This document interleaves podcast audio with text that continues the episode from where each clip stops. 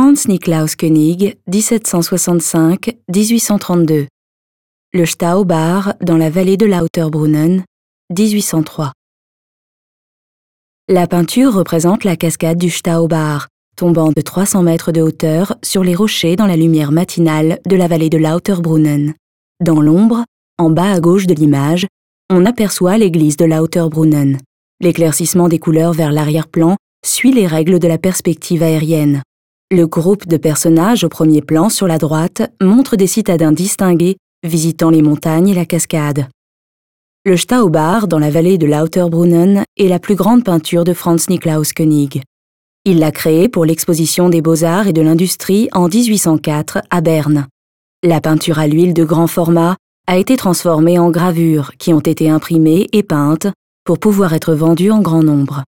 La cascade de Staubar était à l'époque un lieu d'excursion très apprécié, car c'était la dernière station facilement accessible avant les hautes montagnes.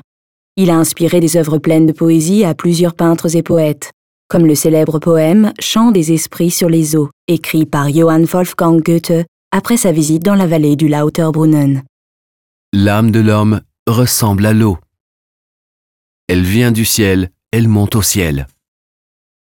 Et doit toujours redescendre sur terre, alternance éternelle. Le pur filet jaillit de la paroi haute et abrupte, puis asperge avec grâce d'eau vaporeuse le rocher lisse, légèrement s'y pose et on doit comme un voile gagnant le gouffre. Franz Niklaus König était à l'origine portraitiste dans la ville de Berne. Mais à la suite de la Révolution française, König avait de moins en moins de travail. Afin de pouvoir nourrir sa famille qui s'agrandissait, König s'installe à Interlaken dans l'Oberland bernois. Il espérait que la vie là-bas serait moins chère et ainsi pouvoir profiter du tourisme en plein essor.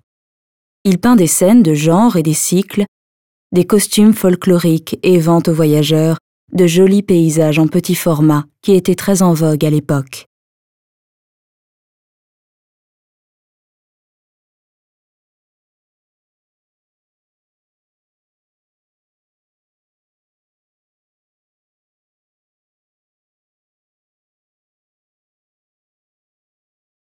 Visitez le musée des beaux-arts de Berne et voyez les œuvres originales.